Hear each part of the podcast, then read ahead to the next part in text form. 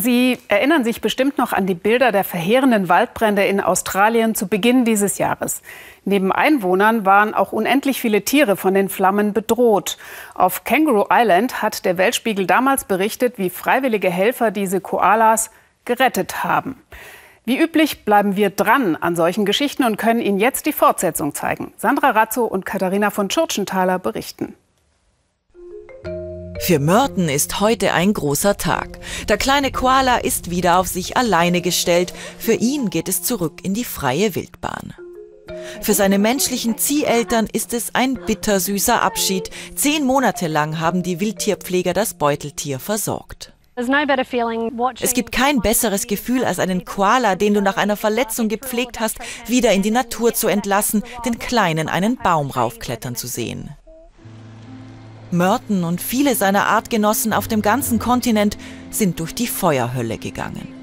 Buschfeuer haben sechs Monate lang in Australien gewütet, eine Waldfläche größer als Irland vernichtet.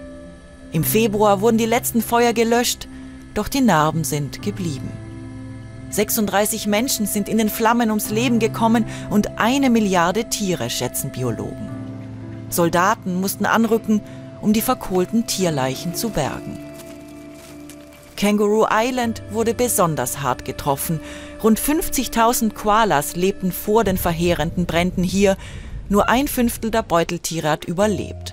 Viele werden hier seit Monaten aufgepäppelt. Jetzt sind sie wieder kräftig, die Wunden verheilt.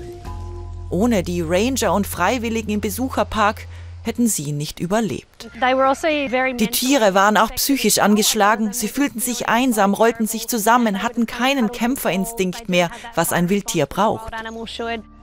Rückblick Anfang Januar. Von einem Tag auf den anderen wird der Wildpark zur Tierklinik. Jeden Tag kamen neue verletzte Koalas, am Ende waren es Hunderte. Manchmal haben Freiwillige sogar ganze Familien in den Tierpark gebracht. Die Tiere, die hierher kamen, hatten die Flammen nur knapp überlebt. Mit Verbrennungen an Nase, an den Pfoten, am Fell. Mit Fingerspitzengefühl konnte das Team viele Koalas retten. Unterstützung gab es auch von Reservisten der australischen Armee.